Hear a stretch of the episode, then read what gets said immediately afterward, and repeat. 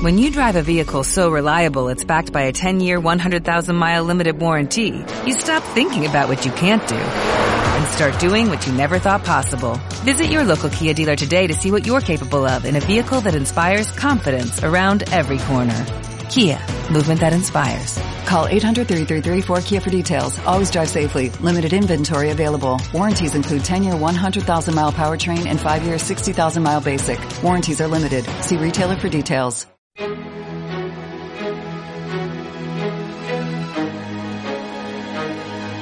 En Radio Intereconomía, La Tertulia Capital con Susana Criado. Tertulia Capital en Radio Intereconomía, tertulia de mercados financieros para ver cómo reaccionan, qué se espera de los mercados después de esa actuación conjunta de los principales bancos centrales del mundo. Hoy nos acompaña Ricardo Comín, que es director comercial en Bontobel para Iberia y Latinoamérica. Ricardo, ¿qué tal? Muy buenos días. Hola Susana, buenos días. Eh, Ricardo lleva trabajando desde casa, ¿desde qué día? Desde el martes, el lunes en teoría empezábamos con turno eh, que trabajo por turnos, la mitad de la oficina en casa y la otra mitad de fuera y así lo íbamos a alternar todas las semanas. Pero el martes, eh, cuando comunicamos a Suiza eh, la, actuación de la, Comunidad de Madrid, ya nos mandaron a todos a casa. El martes estamos todos en casa. Y desde Suiza, la central de Bontobel, ¿qué es lo que se dice sobre eh, el coronavirus, la situación de, de los mercados? ¿Cómo tenéis, y también qué se dice sobre allí? ¿Los trabajadores están tomando las mismas medidas? ¿Qué te cuentan, Ricardo? Sí, aparte que, bueno, entre, me imagino que pasa un poco, ha pasado lo mismo en todas las gestoras internacionales, llevábamos un poco de ventaja con todo el tema de la actuación en Italia. Eh, y ahí ya fue como el, bueno, el, faro adelantado que nos iba indicando por dónde venían todas las cosas.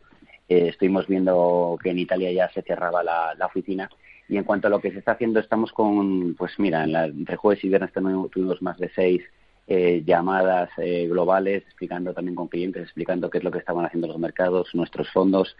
Eh, algún, algún fondo incluso ha, ha venido eh, aprovechando un poquito para comprar porque algunas cosas han visto unos descuentos demasiado grandes, pero esto va demasiado rápido. Eh, ya ayer preparando todo lo que es la, bueno, la intervención de hoy contigo en la radio, eh, a medida que me lo iba preparando saliendo buenas noticias como lo de la FED, todo lo demás, con lo cual, eh, bueno, estamos también como todos muy expectantes a, los, a los nuevos datos que van saliendo cada cinco minutos. Bueno, nos acompaña hoy Luis Martín, que es responsable de BMO Global Asset Management para España. Luis, ¿qué tal? Muy buenos días.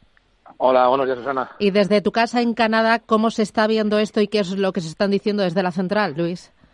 Bueno, lo primero, te conozco desde hace muchos años ya, Susana, y esta es sin duda la tertulia más complicada a la que nos enfrentamos. Sí. Por lo insólito de la situación y también por la gran incógnita que hay, ¿no? Eh, la incógnita es el tiempo que va a durar esto, pero hay una gran certeza y es que esto se va a acabar. tarde o temprano saldremos adelante. Y tenemos el ejemplo de, China. Eh, no vamos a comparar las medidas de China con las de, con las de Europa porque ahí eran mucho más estrictos, pero estamos viendo como China está saliendo adelante, ¿no?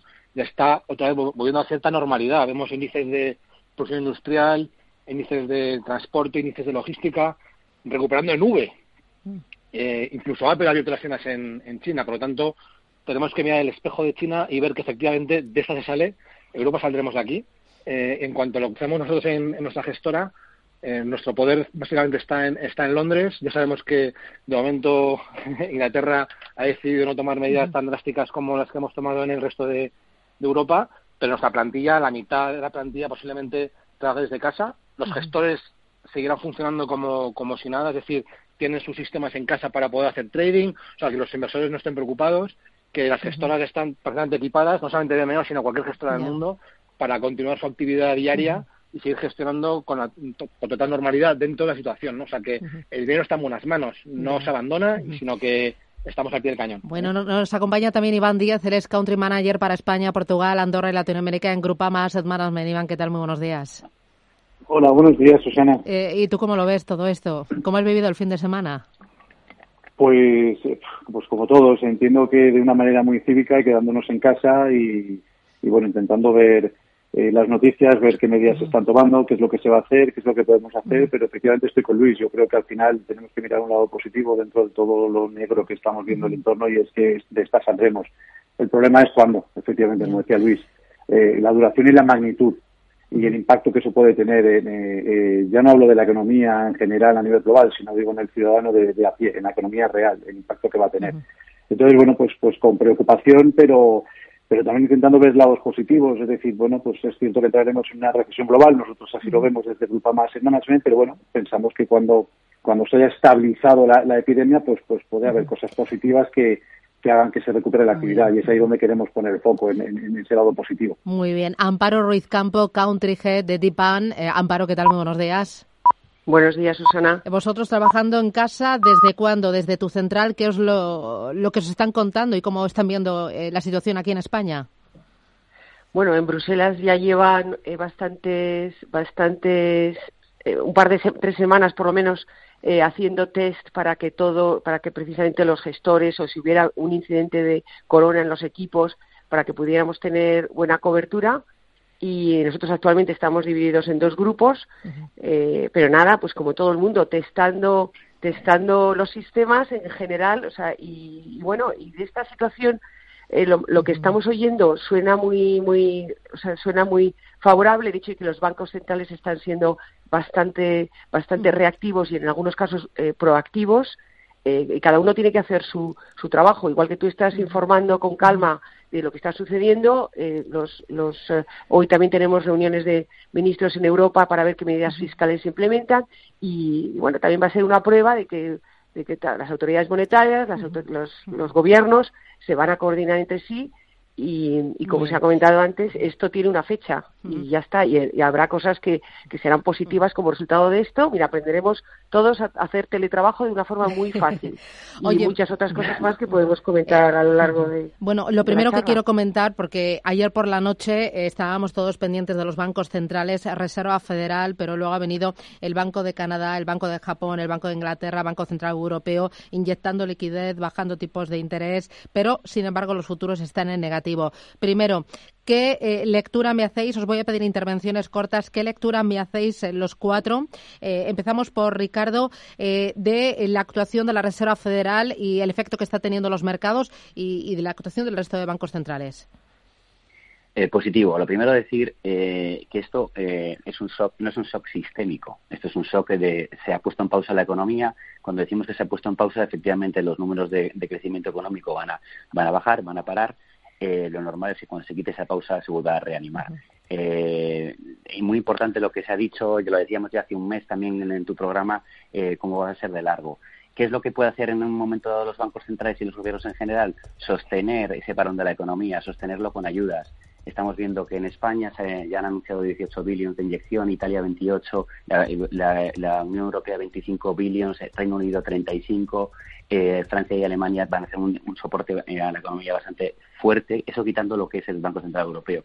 Esto supone 150 billones, eso quiere decir un 1% del GDP europeo está más o menos empezando a sostenerse por, por medio de los, de los gobiernos centrales. Es bueno. en este caso, la FED lo que, lo que ha hecho ha sido bajar los tipos también para ayudar a esa financiación mucho más barata por parte de las diferentes empresas que tienen que asumir unos costes importantes y una bajada importante, en este caso, en la, en la producción. Hay que, hay que ser eh, cautos y decir que el S&P ya lleva descontados hasta el viernes un 20% de recorte en los beneficios de las empresas. Habría que plantearse si es eh, exagerado o es, eh, en este caso, una, una reacción normal. Mm, Luis. Bien, la verdad es que la Reserva Federal, por mucho que los mercados hayan reaccionado negativamente, ha soltado su gran bazoca y ha tomado medidas similares a las que tomó en 2008 eh, bajando los tipos a cero radicalmente y con un de recompra de activos por valor de 700 billones de dólares. ¿no? Entonces, esto, eh, evidentemente, se intenta, por un lado, asegurar la liquidez en los, mercados financieros. Vimos la semana pasada el pánico que hubo, con caídas históricas en todos los índices mundiales, con la renta fija también muy tocada. Y una de las cosas claves es intentar proteger la liquidez en los mercados financieros, y eso lo están haciendo. Y luego, por otro lado, tomar medidas más a, más a medio y largo plazo para que cuando se termine y cuando se, se, gane la batalla al virus, la economía esté incentivada para volver otra vez a su normalidad. Y para eso están los paquetes de recompra de activos, para eso está la bajada de tipos de interés, ¿no? O sea que tenemos bastante claro que las medidas tomadas por los bancos centrales son muy positivas, aunque a día de hoy los mercados quieran que esto se solucione mañana, pero es que esto mañana no se va a solucionar, esto va a tardar tiempo. Y hasta que no veamos, aquí la clave es ver que el índice de contaminación está cayendo y todavía estamos en fase exponencial. Estamos dos meses por detrás de China. Eh, hasta que no veamos los índices de, contagio cayendo o la, curva aplanándose, esto no se va a solucionar porque la gente está en casa, la gente no puede consumir, ¿no? O sea, que hasta que no, se, no, pasemos por este por esta penitencia, eh, los mercados no van a reaccionar, ¿no? Eh, Amparo, ¿tú cómo lo ves? Sí, bueno, es que para no repetirme, eh, efectivamente habrá sectores, o sea, esto hay que mirar más allá. Y, además, os acordáis que siempre Warren Buffett dice que hay que comprar cuando hay sangre en la calle.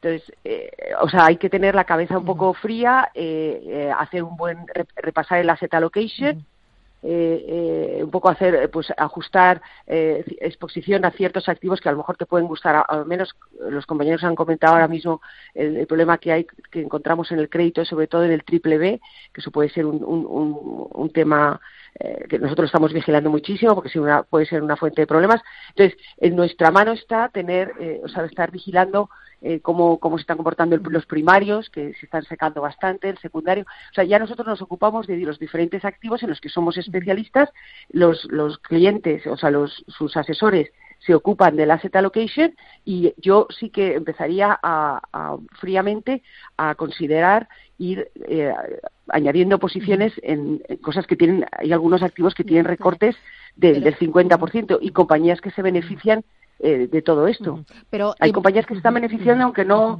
todo parece catastrófico, pero las compañías de ciberseguridad se van a beneficiar, los de la nube, los Nintendo de este mundo, de videojuegos, o sea, de salud. Pero eh, me interesa, eh, Iván, tú, por ejemplo, ¿por qué los mercados no están subiendo cuando los bancos centrales están actuando de forma coordinada? Me decía esta mañana uno de los analistas que la culpa la tiene Goldman Sachs, que ha hablado de una recesión muy importante en Estados Unidos a pesar de la actuación de los bancos centrales yo me esperaba, em, no sé, un signo. Eh, son todos los bancos actuando. Eh, ¿Cómo interpretas eh, este movimiento de las entidades?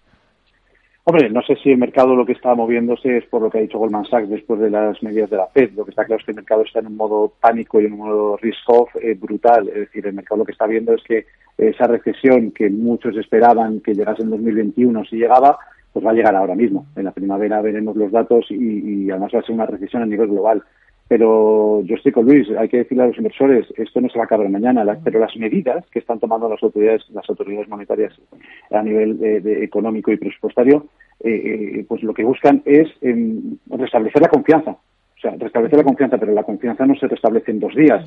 están haciendo absolutamente todo lo necesario para evitar el, riesgo de liquidez y que la liquidez se agote en el, sector, en, los bancos, en el sector bancario, eh, bueno, están haciéndolo de manera coordinada. No nos olvidemos que en los últimos 15 días eh, eh, casi 20 bancos centrales han bajado los tipos de interés.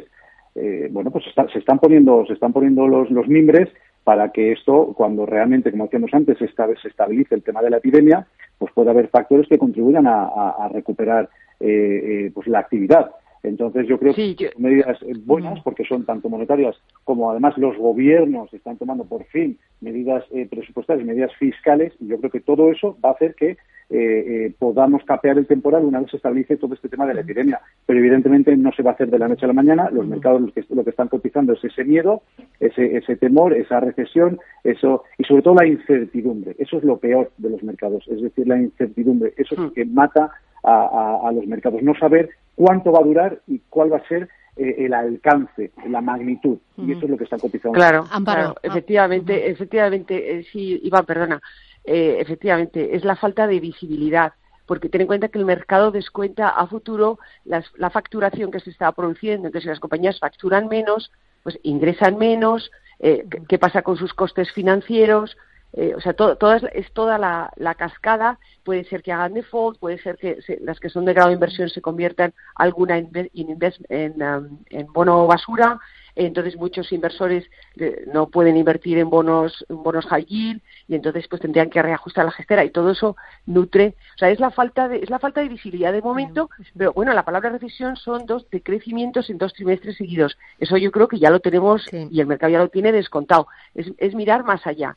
Pero bueno, a ver, hay que tener calma y, ir viendo, estar encima de las compañías, que es lo que nos dedicamos a hacer nosotros. Estar muy cerca de las compañías para ver lo que van publicando, lo que van sintiendo. Me voy a ir a publicidad. A la vuelta, eh, ¿qué hacer? Eh, ¿Deshacemos posiciones? ¿La liquidez es el mejor activo refugio? ¿Dentro de la renta fija hay algún tipo de activo que eh, nos permita refugiarnos? En este entorno donde los bancos han echado liquidez al sistema, donde los gobiernos también, nos espera, y esto va por ti, Ricardo, un escenario de bajo crecimiento, de muy baja inflación y también de tipos de interés cero por siempre jamás. Publicidad y me lo contáis.